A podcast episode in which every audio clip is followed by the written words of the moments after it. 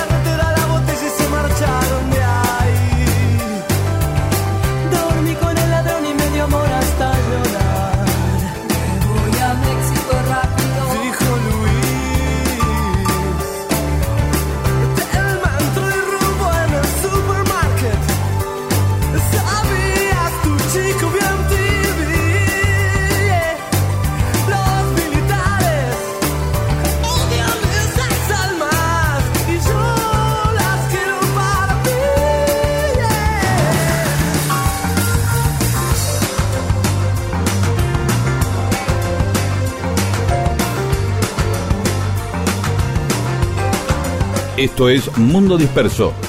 Todo eso que alguna vez sucedió solo para que vos estés escuchándolo ahora. Mundo Disperso. Con Daniel Víguez y Pedro Saborido.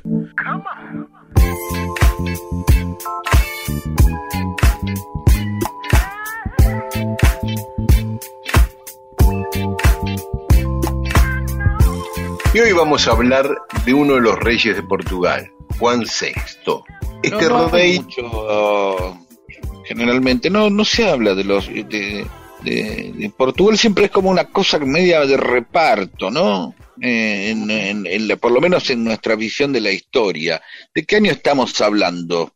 Estamos hablando de principios del siglo XIX. Bien, perfecto. nosotros eh, en plena independencia, con él. Eh, sí, ahí antes de, la Revolución de Mayo, ¿no es cierto? Juan VI no estaba destinado a ser rey porque tenía un hermano mayor al que le habían puesto todas las, fichas para que sea el sucesor. Muere su padre, queda reinando su mamá, a su mamá la declaran demente, no puede seguir gobernando y su hermano muere. Ergo queda él, que no, que no tenía intenciones de ser rey, como rey de Portugal.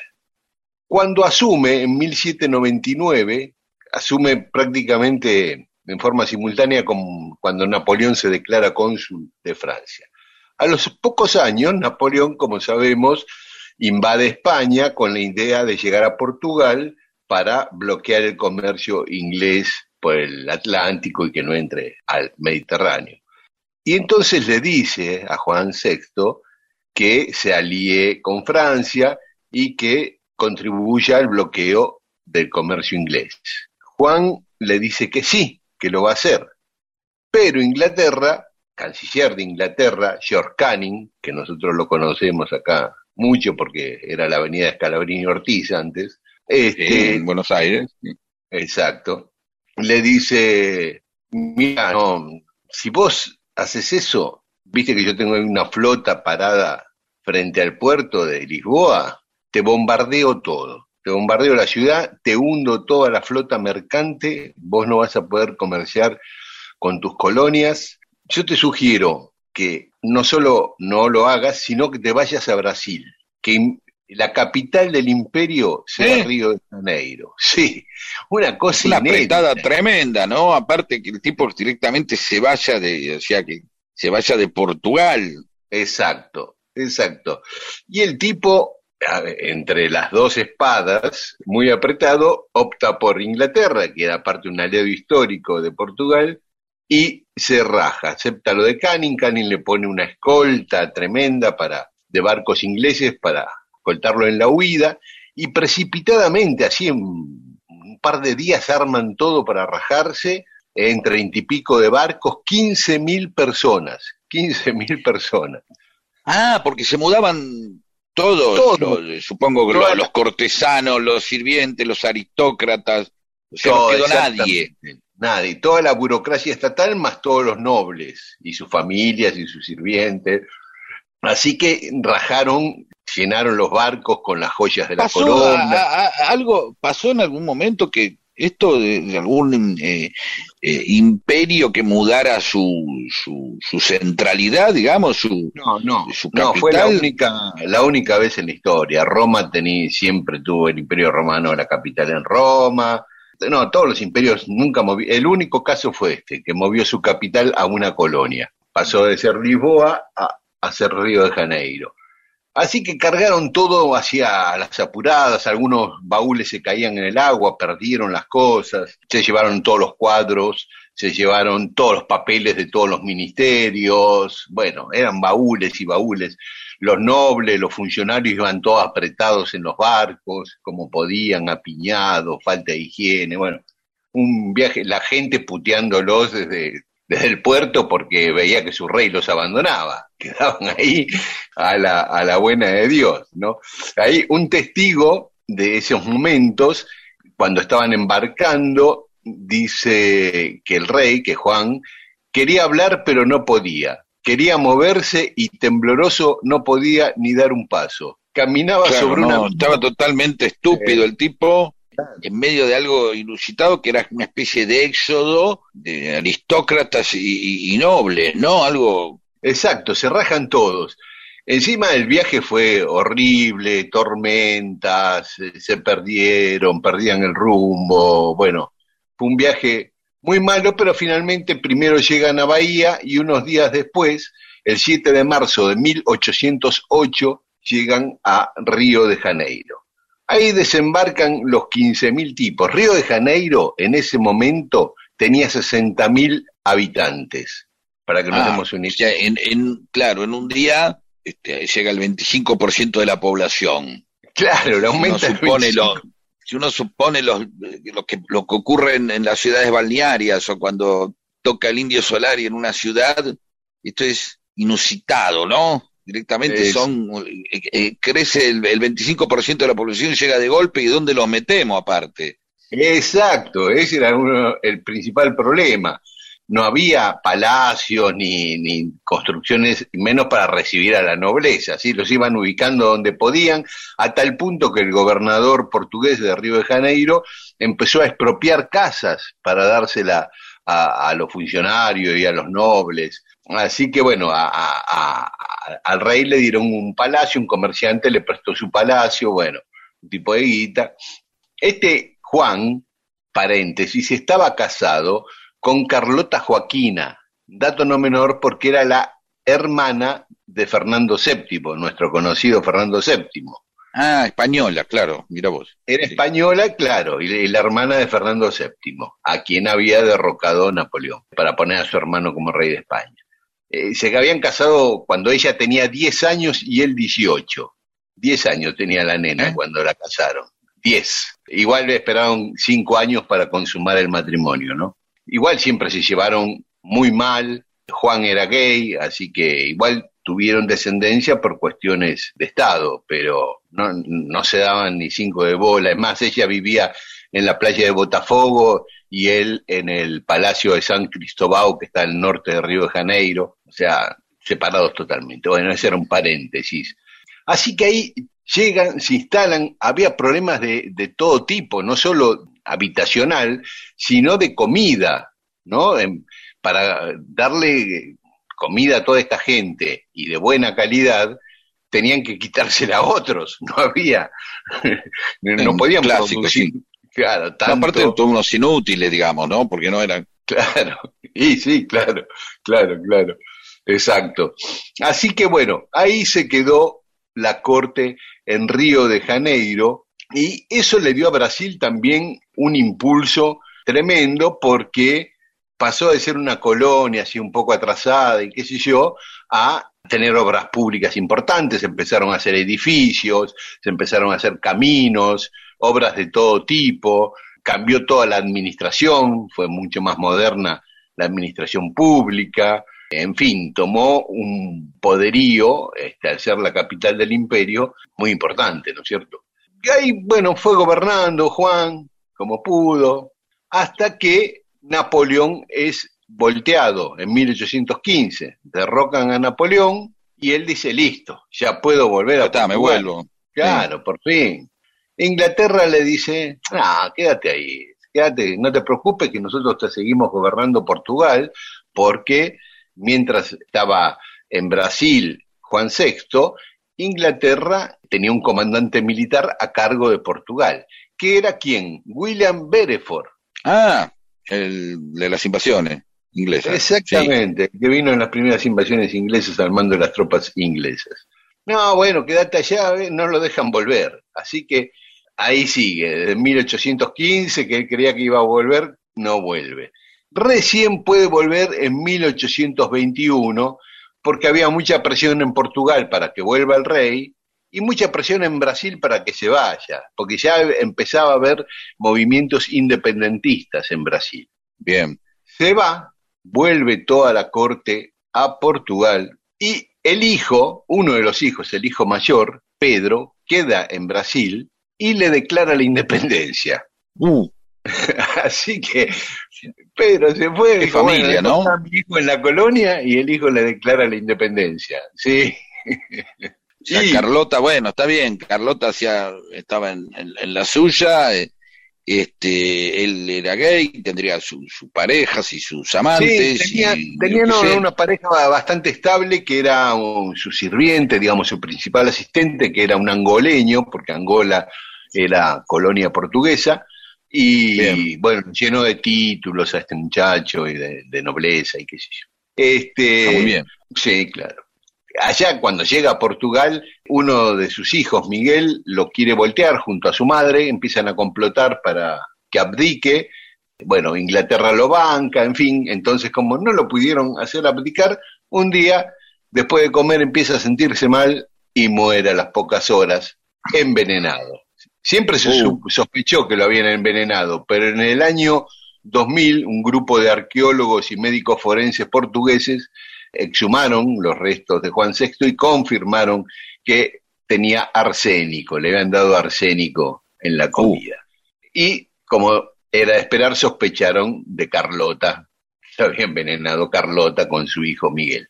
Un día vamos a hablar de Carlota porque tiene que ver mucho con nuestra historia, a tal punto que en la Argentina había un partido carlotino a favor de Mira Carlota. vos, no sabía. Bien, Sí, bien. sí, sí. bien. entre otros estaba Belgrano, así que ese es un dato. Bueno, Este- bueno, y eh, veremos por qué, ¿no? Eh, Exacto. Esta eh, tuvo que ver con nuestra historia, pero eh, interesante esta historia de, de alguien que no quiso ser rey, que a- apareció que le tocó un momento histórico donde eh, protagoniza un éxodo histórico, un éxodo, un éxodo real, eh, Mm. de alguna manera, y bueno, y termina este, sus días eh, con su hijo declarándole la independencia de su propia colonia y con su esposa envenenándolo. Claro. Sí, sí, sí. Una cosa Sí, ideal, sí. realmente. Sí. Si tuvo un mérito es que Napoleón, antes de morir al escribir sus memorias mientras estaba preso en la isla de Santa Elena, escribió, Juan VI fue el único que logró engañarme. Porque muchos habrán querido engañarlo, Bien. pero este, cuando le dijo, sí. venía, entrá, no pasa nada, y después este, se fue con Inglaterra, a- con- se fue escoltado con los ingleses a, a Brasil. Bueno, eh, eh, las cobardías también desarrollan este, aptitudes.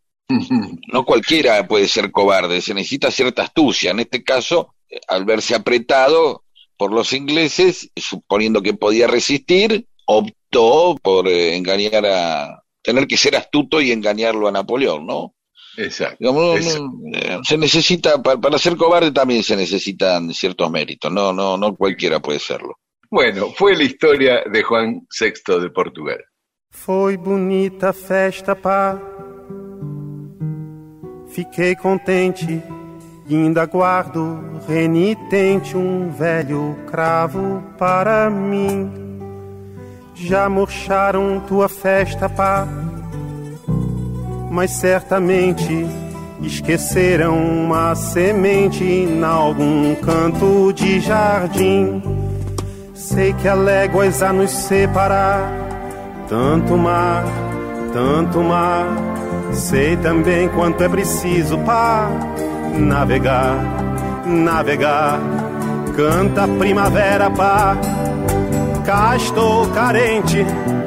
Manda novamente algum cheirinho de alegria.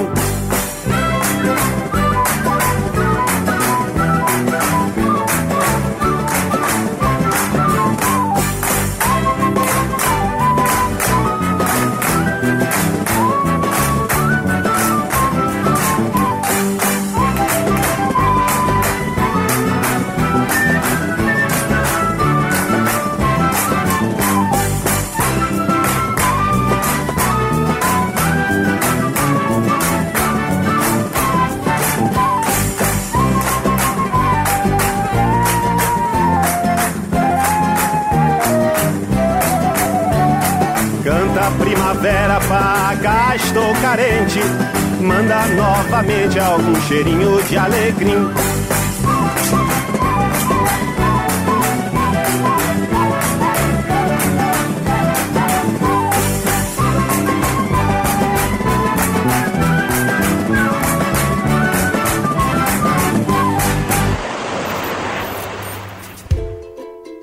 Para fiestas, cumpleaños, encuentros en la puerta del colegio y en cualquier ocasión en la que hay que comunicarse con otra persona, existe Mundo Disperso, el programa que provee historias que unen a la gente y la hacen más buena, porque se comunican entre sí.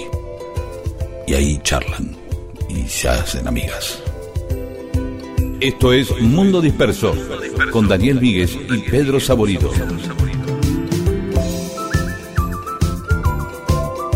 Y en Mundo Disperso tenemos mensajes de los oyentes que estaban con síndrome de abstinencia. Tenemos, tuvimos que hacer un gran trabajo de selección, hizo Paula, porque eran muchísimos esta vez. Bueno, empezamos con Jorge Gorostiza que nos cuenta una anécdota acerca de la publicidad que se la contó Clara Suárez, sí, que es la nieta del creador de las cabezas de Geniol, el pelado ese que se ríe, que tiene los clavos y los tornillos. Qué propaganda, ¿no? Es fuerte, quedó para Sí, siempre. sí. Y estaba en todas las farmacias. Geniol apareció promocionando su aspirina en esas cabezas que fue muy osado para robarle mercado Bayer. Y los alemanes buscaron cómo ningunear a los competidores criollos y bajarles el precio sin mencionarlo. Entonces empapelaron toda la ciudad de Buenos Aires con una frase que decía Bayer, la aspirina de confianza, ¿no? Como poniendo ahí el valor de su propia aspirina alemana, que sé yo, tratando que... Y eh, ahí Geniol eh, puso el otro día carteles por todos lados que decía la confianza mata al hombre. Bueno, muy, Muy bueno. muy jugado. Gabriel, desde San Salvador eh, de Bahía. En los apellidos afrodescendientes, dice, allá en el sur, como indicaron, los esclavos llevaban el de sus amos, ¿sí? Pero en Brasil, la totalidad de la población negra tiene apellidos tomados de conceptos católicos. Santos, de Jesús, de María, Santana, ¿se entiende? O sea, Sí, los claro. apellidos así, en vez de- no eran de los... ¿Sí? Bueno, Edson Sí. Arantes, bueno, no sé, qué sé yo. Claudio Bernetti, soy bibliotecario, soy. Es porque estamos siempre viendo a qué se dedican nuestros oyentes. Tenemos psicólogos, agrimensores, eh, camioneros y ahora tenemos un bibliotecario. Don Tati Pérez, saluden a Tati. Bueno, acá hay un pedido de que saludemos a Tati y a Eli de Catriel, Río Negro. Los saludamos. Son fans del programa y queremos escuchar historias de la reforma universitaria cordobesa. Lo vamos a hacer. Guillermo Font, un recuerdo para Miguel Grimberg, claro. Sí, fue- sí, sí, sí, sí. Un tipo fundamental, ¿no? En, en la cultura argentina, en el rock, no solo en el rock. Yo compraba, desde el número uno, compré la revista Mutantia en 1980 que sacaba Greenberg. Y los dos, tres primeros años tengo todos los números. Era una revista que me hacía muy bien ahí, sí, sí. Vero Invernalta, mi hija se llama Soledad por la canción Doña Soledad de Alfredo Rosa. Mi hija dice que su apócope es Sole, no Sol, aclara, ¿eh? O sea, ella tiene 35 años y muchas amigas y una hija, y etcétera, ¿no? Saludos o sea que no a sola, Sole. Soledad. sí. Exactamente, exactamente, claro. Saludos a Sole. Mónica de Ramos Mejía, saluden a su hijo Román. Hola Román, de Villa General Belgrano, Córdoba, novísimo oyente. Sí, saludos Román. sí. Daniel Selig dice, no quiero ser maestro ciruela, pero corrijo a Daniel, oreja y vuelta al ruedo es, sí, es de Tantor 1979. Y luego nos pide, que lo vamos a hacer prontamente, de dónde viene esta idea de decir maestro ciruela. ¿sí? Ah, lo está vamos bueno. a- Sí. No, y respecto, pará, pará, pará. Tiene razón, David, porque yo eh, me di cuenta, le iba a aclarar hoy al final del programa, pero aprovechamos este momento. Yo iba a decir que la nueva canción, después te explico, es de, de Mágico y Natural, de 1982. Y me trabuqué y dije que fue Oreja y Vuelta al Ruedo, la de 1982, y tiene razón David, es del primer disco de Tantor, Oreja y Vuelta al Ruedo, del 79. El ingeniero agrimensor Miguel Saco dice que sobre nombres de estudios profesionales, el Consejo de Agrimensura picó en punta con un cartel muy popular en la Ruta 2 y nos manda la foto. Y el cartel dice, sí, la medida importa, consulte a un agrimensor. Ah, mira. Así es como se hacen las cosas bien. Y por otro lado, dice, para mitigar la espera por el reencuentro con ustedes, decidí grabar un cover de Fermín con Emilio Dufour. Y de paso homenajear a Rodo. Y nos manda el link de Spotify donde está. Bueno, vamos a ver si hoy tenemos tiempo o el domingo que viene lo ponemos. Cristian Chiminelli. Con la guerra de secesión se consolidan los Estados Unidos del Norte, mientras casi contemporáneamente se producía la guerra de la Triple Alianza o Infamia. Qué bueno que pusieron a los Beatles. ¿Qué les pareció Get Back? Atento Pedro, que tal vez lo vemos a Paul McCartney el año que viene por acá, ¿eh? Bueno, de Get Back ya hablamos, este, dijimos que a los fanáticos de los Beatles nos, nos encantó, pero el que no es fanático de los Beatles por ahí en algunas partes se aburre, ¿no? Y se pega un embol importante, sí. Eh, y sí. Luján Square, tomando las palabras del genial Pedro, en Argentina, en la Patagonia, también algunos de los descendientes de los pueblos originarios llevan el apellido de sus patrones, por ejemplo, John Guala, eh, Jones. ¿Mm? Ahora tendrían que ser Benetton, Turner. Dice, eh, Ismael Salguero, ¿a la noche vuelven a pasarlo como el año pasado? Sí, por supuesto, a las 12 de la noche en FM Rock de Nacional está Mundo Disperso también.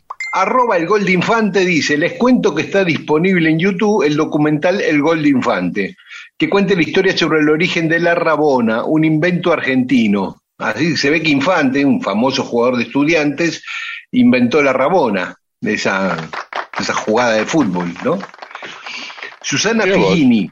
o sea, Susana Figini, originalmente el Aguante, o sea, el disco de Charlie García, porque todo esto es porque pusimos con su blanca palidez de Procol Harum, pero en la versión de Charlie. Entonces ella dice que cuando editaron ese tema, a los pocos días fue descartado. El motivo, que los integrantes de Procol Harum no habrían estado de acuerdo con el contenido de la nueva letra. ¿eh? Según rumores, la razón verdadera sería que los Procol Harum vieron en la versión de Charlie cierta referencia a la cocaína. Fuente, el peor diario argentino. Y nos transcribe la letra que hizo Charlie. Néstor Gavis, retomamos el taller de teatro participativo del Frente de Artistas del Borda. Todos los que quieran ir a las 15.30, acérquense entonces durante la semana y si no van averiguando, ¿sí? Eh, el Frente de Artistas del Borda en Ramón Carrillo 375 es gratuito y libre para cualquiera, ¿sí? Muy bien, después seguiremos con más mensajes de los oyentes. Ah, mordejito, mira. Low. Oh, oh. I back on my radio. Oh, oh. Some cat was laying down some rock and roll. Then the loud sound seemed to fade came back like a slow voice on a wave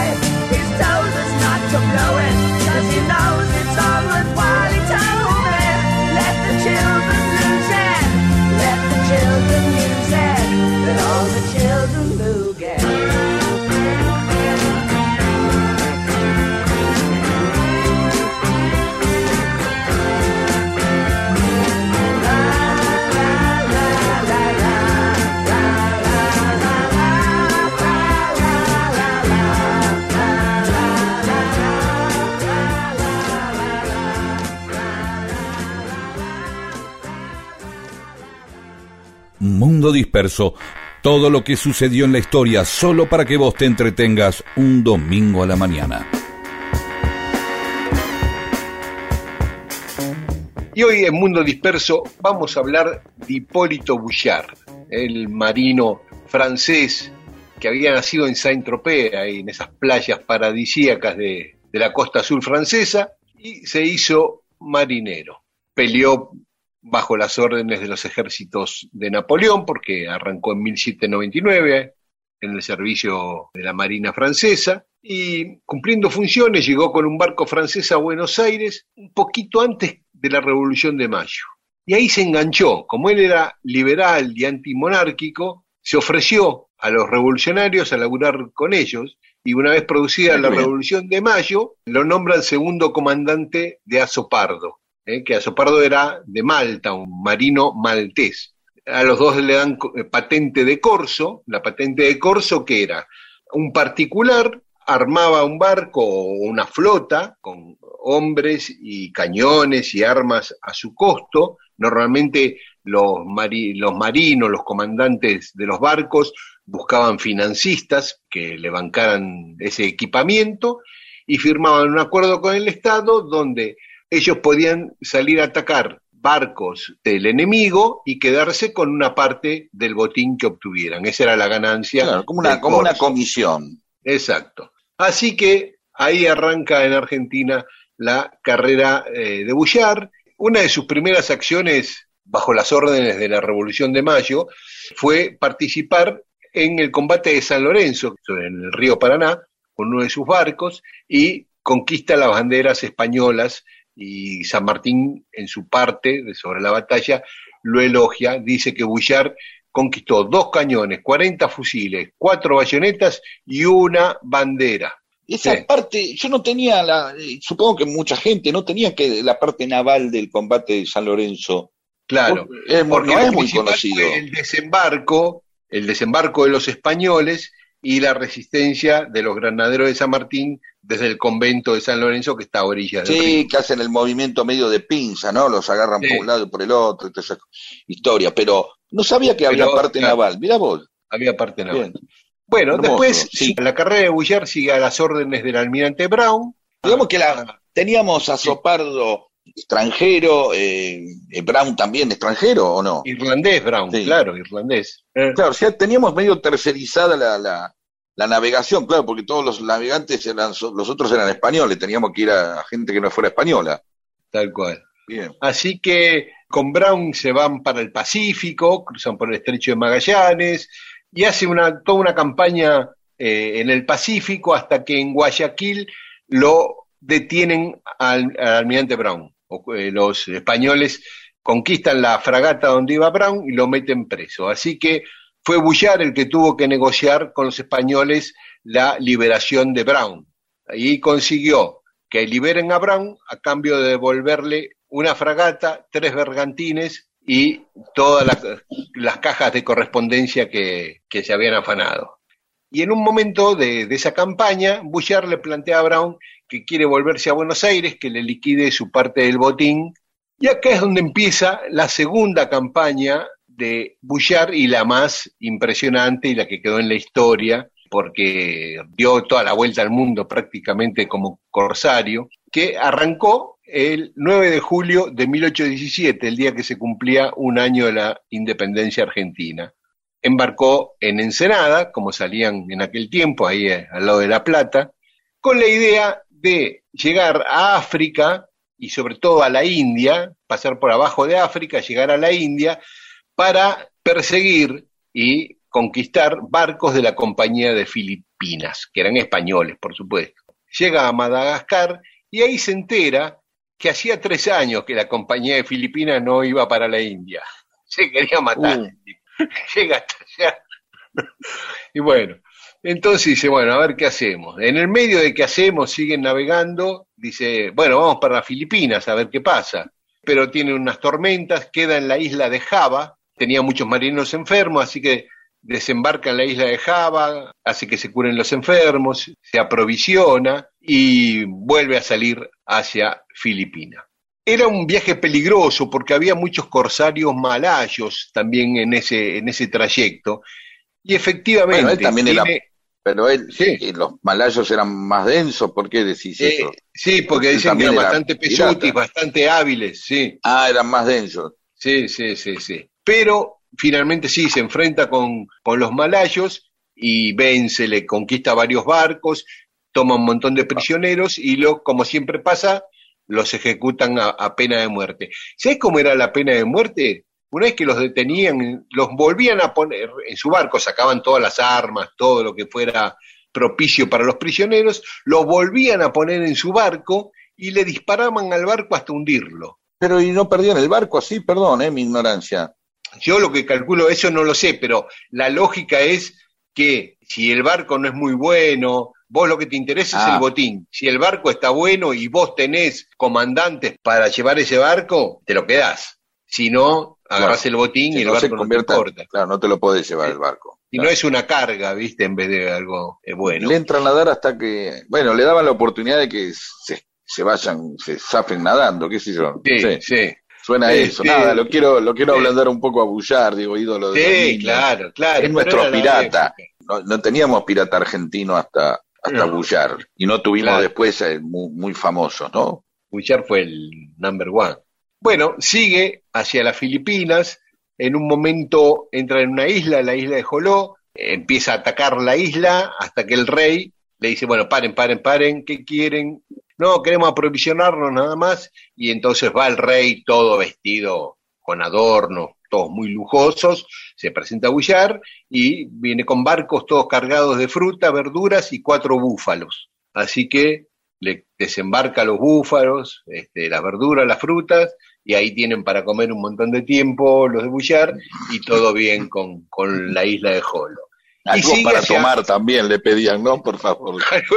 Para bajar el, sándwich de búfalo. Para bajar el búfalo, claro. Me sonaba, me sonaba medio, medio vegetariano, medio, ¿no? Al principio, frutas y verduras. Acá tienen zucchinis.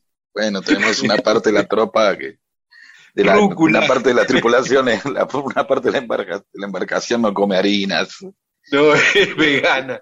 Sí. claro, y otra que eso, no es, es ovoláctea, pero bueno.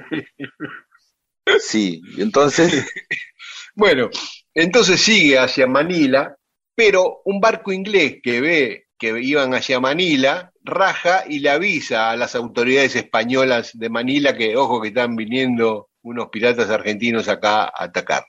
Y le da tiempo más o menos a preparar una defensa. Pero aún así, Bouchard le pone sitio a Manila, ¿no? No deja que entre ni salga ningún barco de ahí. Está dos meses ahí, frente al puerto de Manila, e iba agarrando barcos que, que llegaban. En dos meses tomó 16 barcos. ah, los esperaba, Sí, los esperaba. Tremendo. claro. 16 se barcos. movían, o sea, sentados. Cuando el gobernador de Filipinas logró armar un- una buena escuadra para ir a atacarlo, rajó Bouchard y no lo alcanzaron.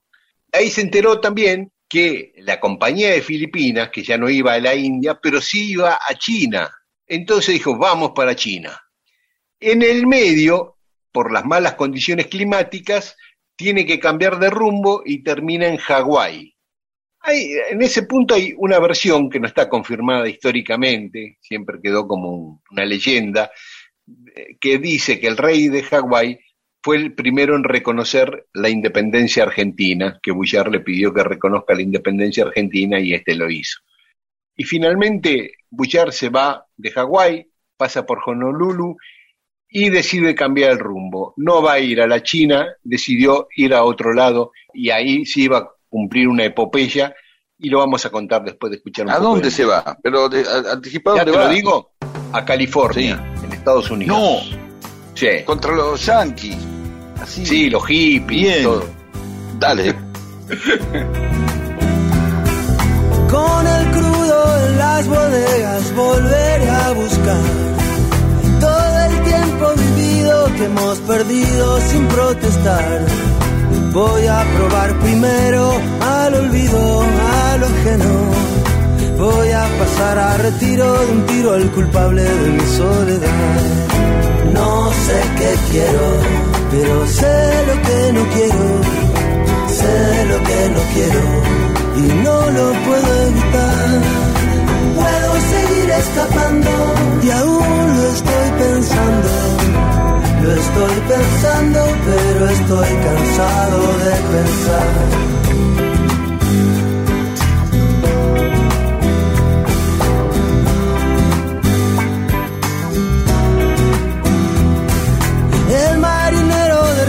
No tiene calor ni frío. La ciudad no tiene puerto y se siente muy vacío. Ay, qué pena. Últimamente ha perdido su capacidad de sorpresa. En un vaso de cerveza caliente fue que se la olvidó. En un vaso de cerveza caliente fue que se la olvidó. Quiero del mapa un lugar sin nombre a donde ir. Será el lugar donde viva lo que quede por vivir. Por eso de cada viaje me traigo el equipaje perdido. Por eso es que he decidido nunca olvidar, nunca olvidar. No sé qué quiero, pero sé lo que no quiero. Sé lo que no quiero y no lo puedo evitar. Escapando y aún lo estoy pensando. Mundo Disperso. Toda una historia solo para que exista este programa. Recalculando. Y seguimos en Mundo Disperso, estamos contando la historia de Hipólito Bullar. Una cosa que no había dicho es que él no se llamaba Hipólito al principio. Los papás le habían puesto André Paul y su hermano mayor era Hipólito, pero muere su hermano y le cambian el nombre y le ponen el nombre del hermano. Qué raro, Ah, ¿no? mira vos. No, bueno, serían en costumbre de la época, qué sé yo, para tener la memoria del hermano. Eh, Creo que Sí, ya lo que escuché esto alguna el vez. nombre. Sí, pero yo lo escuché bueno. muchas veces cuando nace el- un chico después que había muerto su hermano, pero no cuando ya estaba vivo y ya tenía su nombre. Eso, eh, Carne padre. psicólogo. Bueno, Bueno, habíamos por eso ahora van a decir que por eso se hizo pirata o algo, no tiene nada que ver. Es Fue un problema así de apropiación del nombre y esas cosas. Pero pensemos eh, que está eh, este Hipólito Bullar, un pirata que uno no sabe, es argentino, es francés, al final el único pirata argentino que tuvimos, que nos pone un poco ahí en la categoría de, de- de andar este, navegando y tratando de conquistar los mares, este, es un francés. Yo supongo que en esa época, digamos, la idea de lo argentino no estaba muy clara todavía, ¿no? No, Así no, que- claro no. Bueno, por eso. Pero va a Estados Unidos, va contra los Sí, Yankees. sí. ¿sí? En vez de ir a China, se va para ahí, se va a Monterrey, que era la capital de California, no la Monterrey que está actualmente en México, Otra. sino la Monterrey eh, estadounidense. El gobernador de Monterrey, Monterrey, donde hicieron Monterrey Pop, la película Monterrey Pop es ahí. sí, porque está ahí en California, capital del rock, de hipismo y todo eso. Sí, ¿no? exactamente. Este, Bueno, entonces, No, cuando se entera el gobernador Pablo Solá de que venía este muchacho argentino, ordenó sacar todas las cosas de, de valor de Monterrey y llevarla Claro. lo más lejos que se pudiera. Quedaron nada más de- que con cosas que habían comprado, así, todo, artículos chinos y cosas así. La del de todo por dos No, pesos. Todo, todo lo barato. Claro, dejan todo. Bueno, Sí, todo segunda selección, cosas que habían comprado en Munro. Y claro, claro. sí, Y no, y además de las cosas de valor, saca a las mujeres, a los niños, a los ancianos y a los discapacitados, los manda Bien. a otra ciudad. Y se prepara para resistir. Pero no pudieron resistir, desembarcó Bullar con su gente, los derrotó y tomó el fuerte de Monterrey e hizo la bandera argentina, la celeste y blanca, en Monterrey. Eh, Tomó posesión de Monterrey, la Argentina, a través de, de la decisión de Bullar. ¿qué Seis año? días, 1818. ¿Mm? ¿Ya teníamos la 24, bandera? ¿Qué Ya bandera? teníamos la bandera, claro, la celeste y blanca que Sí. había creado Belgrano, claro. Eh, Perdón la 18 ignorancia, está bien. No, desde 1813 que teníamos la bandera. Bien, pero era una bandera así, eh, no de pirata, no era con los No. huesitos y eso, era No, una no, la posta. celeste, blanca y Bien. celeste. sí. Y la hizo ahí en el fuerte, 24 de noviembre de 1818. Así que él con 200 Ahora ya saben por qué se llama, la gente de Parque Patricios ya sabe por qué la calle se llama 24 de noviembre. Perfecto. Pero, ¿Será por ese 24 de noviembre? Y debe ser ese. Y, Pero claro, ah, no sé, supongo que sí. ¿Cómo Vamos no a va? ver, ¿eh? Tu- Después, para el final del programa, lo la bandera argentina en, en- en un pedazo de territorio yanqui. Olvídate, ¿cómo no vas a festejar eso? Son seis días Sí, nada claro. más, estuvo. ¿Qué pasó? ¿Por qué seis días? ¿Qué ocurrió? No, porque agarraron el ganado que había quedado ahí, cosas de las huertas, los jardines y las pocas cosas de valor que encontraron, incendiaron el fuerte y se fueron. La idea no era quedarse, sino hacer un gesto, digamos. Así que después de esos seis días, sigue hacia el sur. Primero va a Santa Bárbara, después a San Blas, hay una canción de Maná que habla ahí de- del puerto y la bahía de San Blas, y después a Acapulco. Y ahí sigue saqueando barcos, todo lo que encuentra, palo y a la bolsa. Se va a El Salvador, a Nicaragua, y ahí en Nicaragua dice, bueno, ya estamos. Se le vencía la patente de corso, en realidad se le había vencido ya, porque era por un periodo, y él estuvo más tiempo del que duraba la patente de corso. O sea que ya O sea que estaba tenía que renovar. Sí, pero estaba en Nicaragua. ¿Cómo conseguía el- la renovación a esa distancia? Así que Claro. siguió pirateando sin los papeles en regla, digamos, ¿no? Entonces se decide volver a Chile, llega el 3 de abril de 1819 a Valparaíso, con la idea de engancharse con San Martín, a quien había conocido en San Lorenzo siete años antes, en la campaña libertadora a Perú. Pero llega a Valparaíso y se encuentra que había una orden de arresto contra él por pirata. El gobierno chileno lo detuvo y lo quería juzgar como pirata, con el argumento de que ya no tenía patente de corso del gobierno argentino. Claro, eso era la patente, era como un, un pirata legal, digamos, como como es la licencia, estás habilitado. Lo Eh, otro te convierte en, en un emprendedor así, autónomo, y eso ya es otra cosa, ya ahí te volvés a hacer. un- Es como que te, te saca de, o sea, el mismo acto es un acto delictual o no, según tenga la patente o no. Es eso. sí. Exactamente. Y estando preso en Santiago, él manifiesta que quiere ir a combatir con San Martín. San Martín se entera y dice, sí, démenlo, libérenlo, que a mí me hace falta un almirante ahí. Muy poco, muy, insisto, muy poco estudiado la parte, siempre estamos hablando de, de- que hablamos de San Martín, eh, la parte naval de, de toda la liberación que va haciendo San Martín, ¿sí? Desde Argentina, Chile, ¿no? Claro, y la, la la- verdad la que de Perú básicamente es naval. La de Perú es básicamente Claro. naval. Hay algunos combates en tierra, pero siempre es bombardeos desde los barcos, ¿no? Claro, yo, eh, digamos, apelo a que mm, la esperanza de que mi ignorancia sea lo usual. Debe haber un montón de oyentes que van a decir, claro, estúpido que es así. como- pero uno no, no lo tenía, la verdad, sinceramente, tan... re- Bueno, por eso escucho este programa también, aparte de hacerlo, ¿no? Eh, Y bueno, cuando San Martín toma el poder en, en Perú, en Lima, lo- le da un cargo alto en la Armada peruana y después Bullard se retira, le habían pagado con tierras en Nazca y ahí pone un ingenio azucarero y se queda a vivir ahí, lejos Ahí de su está. familia que había dejado de ver. Y ahí Bullard era un tipo de un carácter muy fuerte, muy fuerte, y había tenido problemas con su tripulación por eso, ¿no? Muchas veces se le amotinaron, le hicieron frente y él tomaba represalias con los que se insubordinaban. Bueno, ese carácter con sus esclavos no le fue bien, porque Uh. los esclavos de la hacienda, ¿no?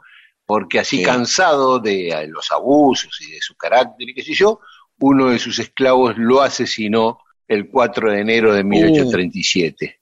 Así final. murió Bullard. Qué final. En vez de en una batalla en China, qué sé yo, muere sí, asesinado. no, por un tantas aventuras, tan cosas y terminás ahí, te, te la dan por zarparte, ¿no? Por, por cabrón. Tal Se cual. aburrieron, va. Y este patriota de nuestra independencia recién vuelve a la Argentina, sus restos, en 1962, que es cuando encuentran, porque no sabían dónde estaba enterrado hasta que encuentran sus restos en una iglesia de Nazca. Entonces, en 1962 son repatriados a la Argentina y, llevados al Panteón de la Armada eh, en el cementerio de la Chacarita.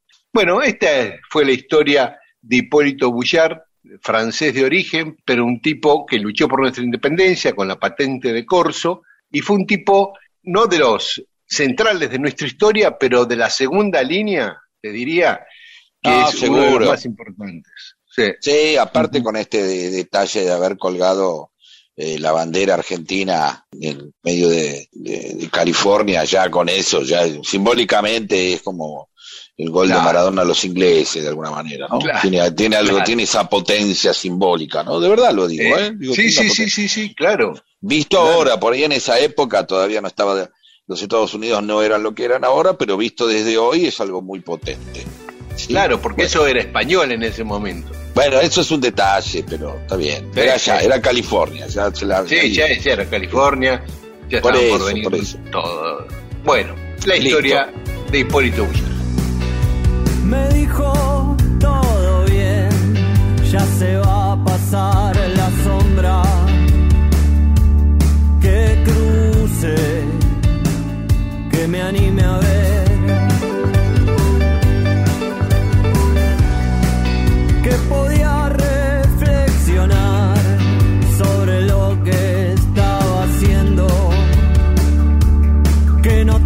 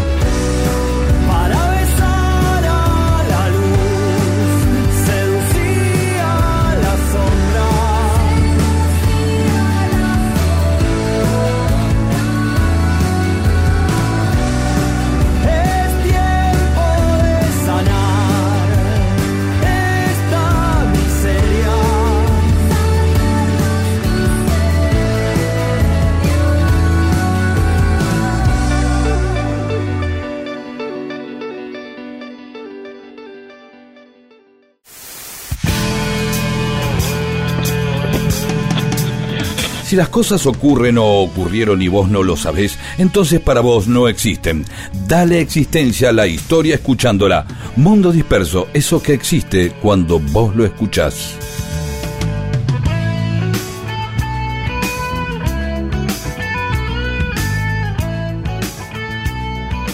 Y estamos en Mundo Disperso. Adelante, Pedro. Sí, sabemos que tenemos una pequeña sección que casi hacemos casi todos los programas que son eh, historias inútiles sobre los Beatles, dado que somos dos grandes religiosos del tema y que a mucha gente no le interesa, porque le gusta más Deep Purple o qué sé yo, o este Chabuca Granda, ¿sí? Pero bueno, nosotros lo hacemos sobre los Beatles y esto es para oyentes, abierto a los oyentes, ¿sí? Hay dos supuestos orígenes de eh, el- la costumbre de Lennon de empezar a usar sus famosos lentes redonditos. Ah, ¿sí? Eh, eh, está claro cuándo los empezó a usar, ¿sí? Los empezó a usar cuando hizo una película de Richard Lester. Richard Lester es un director de cine que hizo muchas películas, entre otras cosas, hizo dos de los Beatles, Anochecer un día agitado y, Socorro, ¿sí?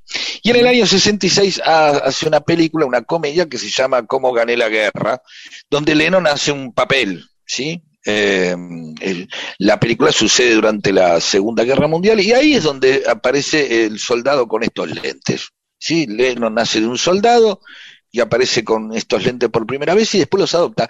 A ver, Lennon era un tipo este, con este, miope, ¿sabías eso vos? No es que eh, sí, tenía una idea, miope. lo que, pero ¿y antes por qué no usaba lentes? lentes de contacto. Si vos te Ah. fijas, investigás, hay muchas fotos de Lennon, del Lennon joven, del flequillo, donde está Sí. con lentes eh, gruesos. O sea, uno no tiene idea. Bueno, pero ya se usaban lentes de contacto y gruesos, digamos, para un rocker, evidentemente que no quería dar muy Buddy Holly. Pero si te fijas, si uno ve, cada tanto ve el, el- este foto de Lennon. Y ahí parece que se pudre los lentes de, de, de contacto y empieza a usar estos lentes. ¿Sí? y en el año 66, ¿sí? Cuando viene de la película, que es donde se corta el pelo y todo, el tipo ya, este, que aparte era toda una novedad verlo a Lennon, también empiezan los cortes de pelo, ¿no? Cuando ya Reverse Soul y, y van dejando esos cortes de pelo en, la- en el 66, cuando hacen Revolver y ya aparecen los Beatles más este, psicodélicos con bigotes y patillas. Cada uno con el corte de pelo que más le guste. Sí, ya pelos largos, ¿no? Directamente. Por. Pero ahí, eh, esta es la pregunta para los oyentes, a ver si nos dicen. Es, son unos lentes que son anteriores. Vos fijate que en realidad los lentes, unos redondos, los vuelve a ver en, en- en películas, en referencias o en retratos y fotografías de tipo de los 20, de los 30, qué sé yo. Eh, ¿Mm? la pregunta es, ¿los lentes los usó Lennon porque quiso o eran lentes que tenían que ver con ser soldado? Esa es simplemente la pregunta que dejo para ver si alguien, porque eh, busco y hay de todo, hay de todas las teorías como la de la salsa golf, si la hizo de Vicenzo o la Sí. hizo Leluar, ¿te acordás? Se corren Sí, bolas sí. así. Bueno, esto es lo mismo. Eh, hay todo tipo de teorías. Recordemos siempre, eh, Lennon era un tipo que era muy, muy, muy miope y siempre hay, hay una cosa que siempre cuenta Paul McCartney que varias veces estaban grabando de noche o terminaban de grabar de noche y pasaban por uno de los parques de, de Londres después de grabar y, y Lennon dice, che, últimamente hay una cosa rara, veo gente jugando a las cartas a la noche ahí, es medio, y en realidad era un pesebre que veía, que estaba un pesebre de tamaño natural, y claro, los que estaban adorando al niño Jesús, en realidad veía gente que veía una silueta Estaba que, que estaban timbeando, no entendía nada. Bueno, esa es la pregunta. Los lentes de Lennon, que empiezan en esa película, la primera vez que los usa, después los adopta, ¿son una idea eh, de él? ¿Son eh, así o tenían algo que ver con el hecho de que sea un soldado inglés? Nada más que eso. Muy bien. Esto es Mundo Disperso con Daniel Víguez y Pedro Saborido. Everybody's talking, no one says a word. Everybody's making love, no one really cares. There's matches in the bathroom, just below the stairs. Always something happening, and nothing going on. There's always something cooking, and nothing in the pot. They're starting back in China, so finish what you got.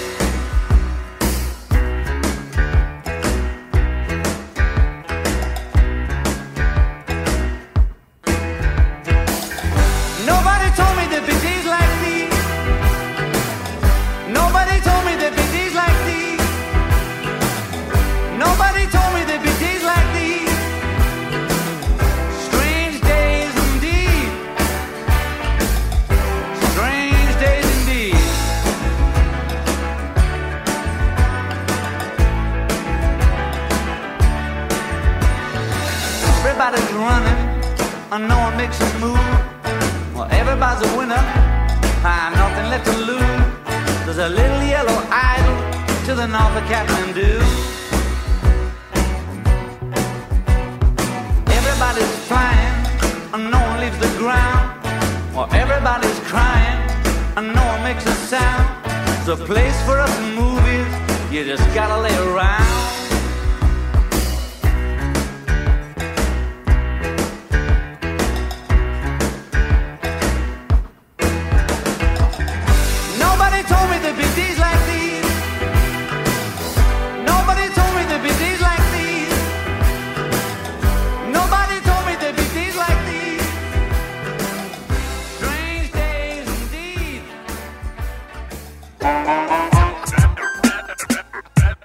Seguí dispersándote con Mundo Disperso. Miles de historias que no le importan a nadie. O sí, con Daniel Víguez y Pedro Saborido.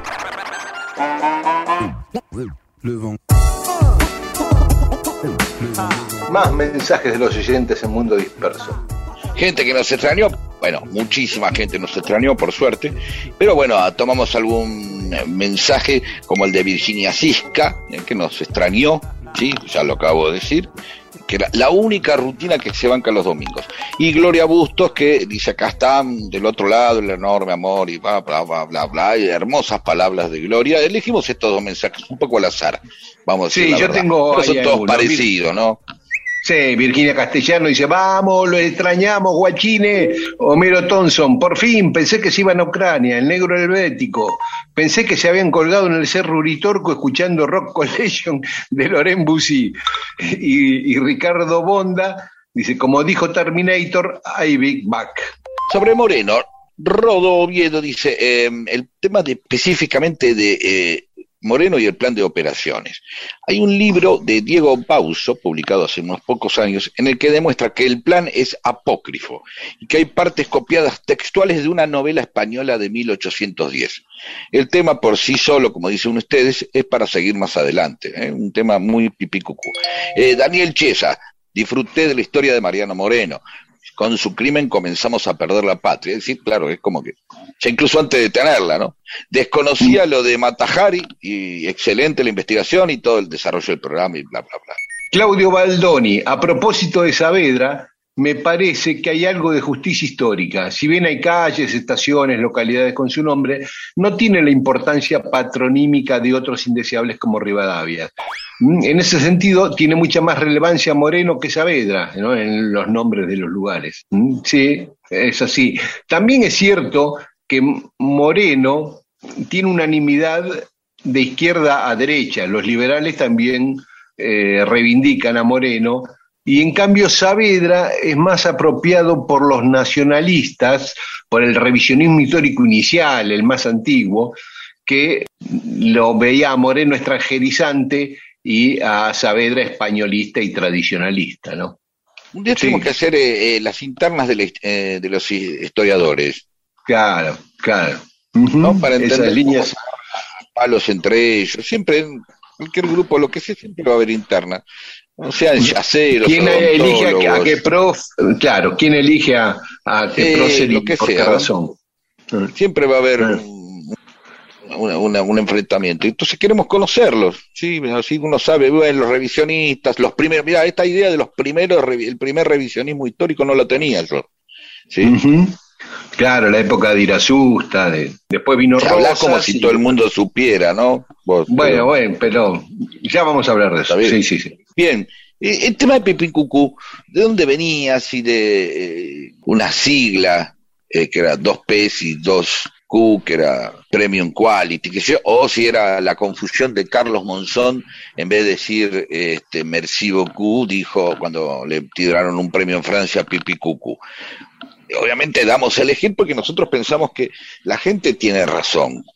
Esto lo vemos siempre en encuestas que dice, la mayoría de la gente piensa que el año que viene la economía va a andar peor. Bueno, listo, entonces, ¿no? supongo Sí. que hace caso. Dice, La mayoría gran aceptación de la idea de que Dios existe o no, que no existe. ¿sí? Entonces, la razón la tiene la mayoría, por decirlo de alguna manera. Entonces, acá hemos decidido que la gente eh, elija eh, su versión de la historia. Y ganó Pipicucú por Monzón. No sé si corresponde a la época, pero la versión de Monzón es la que más me gusta y convence. Y María Laura Díez, nuestra amiga de Barracas, dice la versión de Monzón es insuperable, y tiene razón. Y China Miguel, la de Monzón y Merci beaucoup. Sí, así que listo, declaramos que es así como dice la mayoría de la gente. Sí, sí, Sandra Roldán también y Horacio Calcaño también dicen la de Monzón.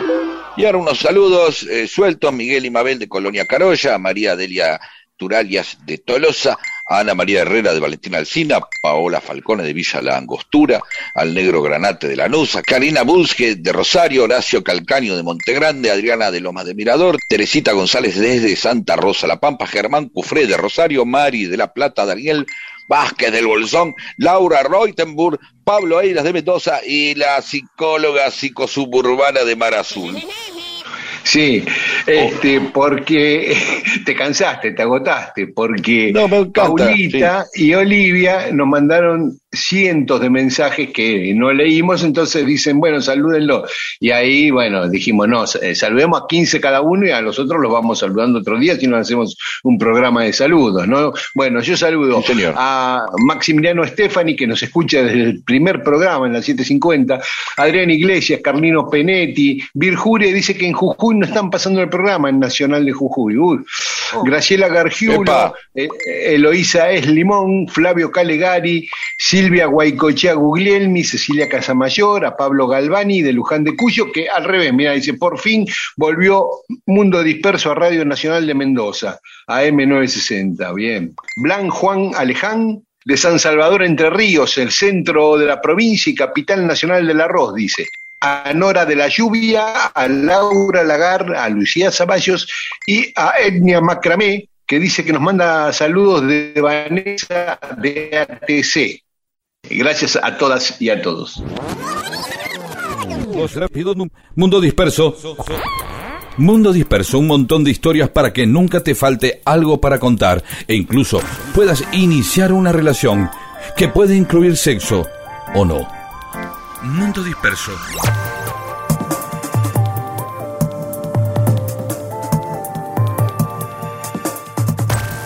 Y estamos en Mundo Disperso. Un desafío para los día, oyentes. a ver, simplemente, no, ¿Tenés? no es un desafío, es, es que nos Sí, aporten, sí, nos sí. aporten. Es Eh, días pasados, mientras estábamos charlando con vos de, de algunos temas que se iban a tocar este año en Mundo Disperso, en un momento hablaste de las seis esposas de Enrique VIII. Entonces vuelve un tema clásico en nuestro programa, que es las cosas eh, que conocemos a partir de sus productos de la misma, no a partir del origen o de, lo, o de la historia original. Es decir, para mí, las seis esposas de Enrique VIII, que no leí historia inglesa ni historia mundial, para mí las seis esposas de Enrique VIII es un- lo primero que me enteré que era un long play de Rick Wayman. Es la verdad, Claro. no sabía antes. Después me fui dando cuenta, ah, Ana Valena, cada es un long play de Rick Wayman, tecladista, fue tecladista de Yes y después también solista. eh, debe ser algo del año 74, algo así, 70 y pico, ese long play en el cual este hace una obra conceptual en donde hay tres temas por lado y cada una por, con cada una de las esposas. Es eh, instrumental, ¿sí? O sea, netamente instrumental, no hay ninguna historia. Pero claro, uno entonces empieza a ver cuántas cosas uno, a partir de los medios masivos que prodigan de una manera escopetosa, cuando digo escopetosa es que te tiran balines para todos lados, eh, de pronto no andan suponiendo que vos sabés o no algo, ¿sí? Se imponen. Entonces, ¿cuántos se habrán enterado? ¿Cuántas personas se habrán enterado después que el Quijote y Sancho Panza era un libro de Cervantes y lo primero que vio fueron dos luchadores de titanes en el ring? Claro. ¿Y cuántos habrán escuchado la voz de Borges o saber del Borges original o en realidad primero escucharon a la imitación o vieron la imitación de Mario Zapag?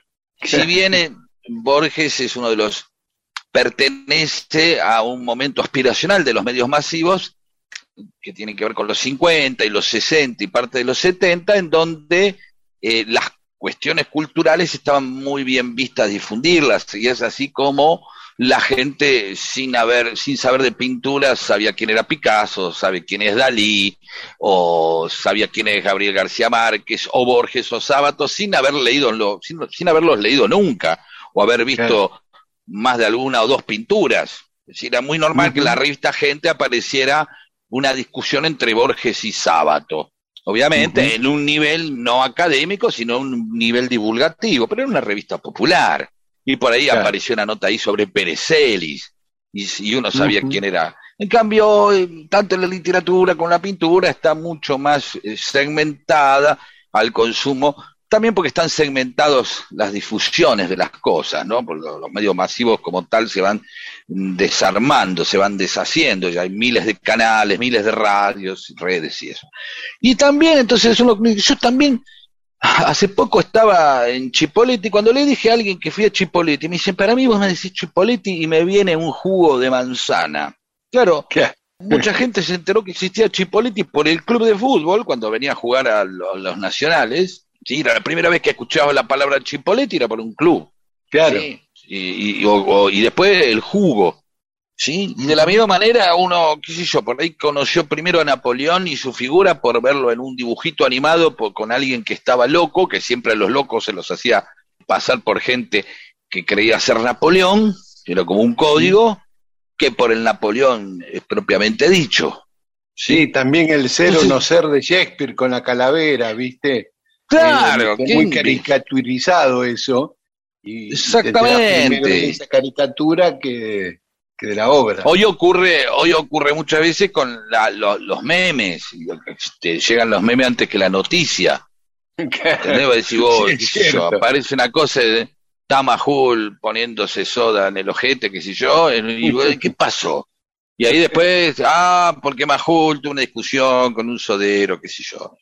Este, y ahí te enterás. Así que no- nos gustaría que los oyentes nos, nos cuenten de cosas que de, que- de las cuales se enteraron después de dónde venían. ¿Sí? ¿Me explico?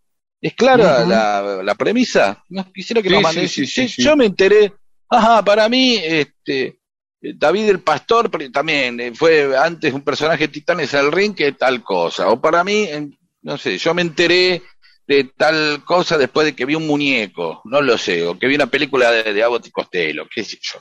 Cuenten Claro, qué yo cosas. En el ring me enteré de Ararat, el armenio, que era un gigante Sí. así armenio, que después me enteré que era un monte de Armenia, una montaña de Claro, y de ahí el nombre del tipo, era como si se Claro. llamara alguien Aconcagua. Eso, como Sí. Aconcagua Ahumada, el boxeador. Eh, Claro, pero vos sabías que era con En cambio, yo Tupungato para mí siempre fue un vino, antes que una localidad de Mendoza y un cerro también. Claro. Mí fue un vino, después fue todo el resto. ¿sí? Este, lo mismo que Termidor, que también fue un vino. Después te enterás, ah, no, era el nombre de uno de los meses eh, del calendario de la Revolución Francesa. Después, ¿viste? te Sí, enteraste. sí, sí, Primero vino el tío francés y toda esa cosa. Bueno, así, eh, eso hacen con nosotros los medios de comunicación. Eh, Sí. Esperamos sus, sus comentarios y sus mensajes. Veo las cosas como son. Mundo disperso. Vamos de fuego en fuego hipnotizándonos. Y a cada paso sientes otro déjà vu. Oh no.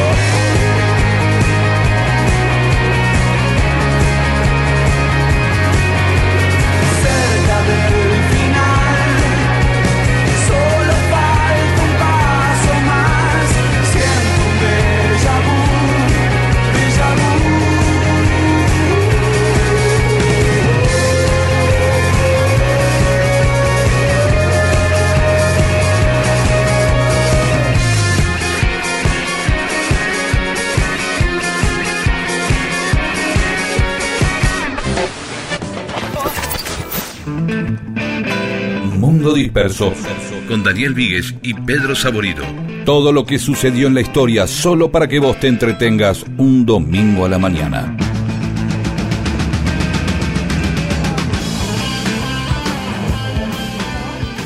Y se nos termina el mundo disperso de hoy. ¿Sabes que el otro día el nene Pano, Juan José Pano, me contaba que una cosa que sucedió en el diario Crónica en 1964, Independiente había jugado la final de la Copa Intercontinental con el Inter de Italia, el partido de ida acá en Avellaneda. Y Mario Rodríguez, el goleador de Independiente, hizo un gol, pero el referee cobró el gol, pero en realidad la pelota no había entrado. El arquero de, del Inter, Giuliano Sarti, la había sacado sobre la línea y el referee cobró el gol. Y Héctor Ricardo García, cuando le muestran la foto del gol, del no gol, digamos, en un acceso de patriotismo, ¿qué hizo? Recortó la pelota, la puso, la pegó atrás de la línea. No, Sí, y después dibujó el pastito en el agujero, ¿no? Un poquito el Photoshop antiguo. Entonces salió la foto como la prueba de que fue gol. bien, falció la prueba. Sí. Este, igual el partido, bueno, Bueno. el gol referee lo había cobrado y después igual perdimos allá Pe- en Italia, así que... Periodismo para- deportivo de guerra sería, ¿no? Sí, exactamente. Esa exactamente. sería la, sería la definición. Bueno, está bien, Sí. había que hacerlo. Así todo no se pudo ganar. Creo que es lo más interesante que escuché de la final, eh, de esa que acabas de contar, es esto que acabas de contar. ¿No? Sí, Digo, sí, sí, Creo sí, que lo más sí. recordable debe ser eso. Hermoso, Sí, hermoso sí, momento del periodismo argentino. Un día tendríamos que hacer la vida de... Eh, hagamos Héctor Ricardo García, boludo, dale. Hagámoslo pronto. Sí, sí, sí, sí, Un historión. Increíble. Sí, hermoso, Hermoso, por favor. Hagámoslo Che, pronto, y- ¿sí? Dale, sí, sí, sí. Ahora vamos, ahora irnos, ahora nos vamos, pero antes de irnos, recordemos Sí. que nuestro amigo Lisandro Aristimuño toca el sábado que viene a las Eh. 21 en el Teatro Coliseo Podestá de La Plata. ¿Mm? Así Ah, que el bueno, 19 en el Coliseo Podestá de La Plata se pueden sacar las entradas por Plateanet, ahí va a estar Lisandro Aristimuño. Un gran saludo a- a este gran amigo del programa. Listo, Eso. nos vamos, chau. Chao, hasta el domingo que viene y esta noche nos pueden escuchar por la FM Rock de Radio Nacional a las 12 exactamente. Ahí es la repetición de este programa. Hasta el domingo.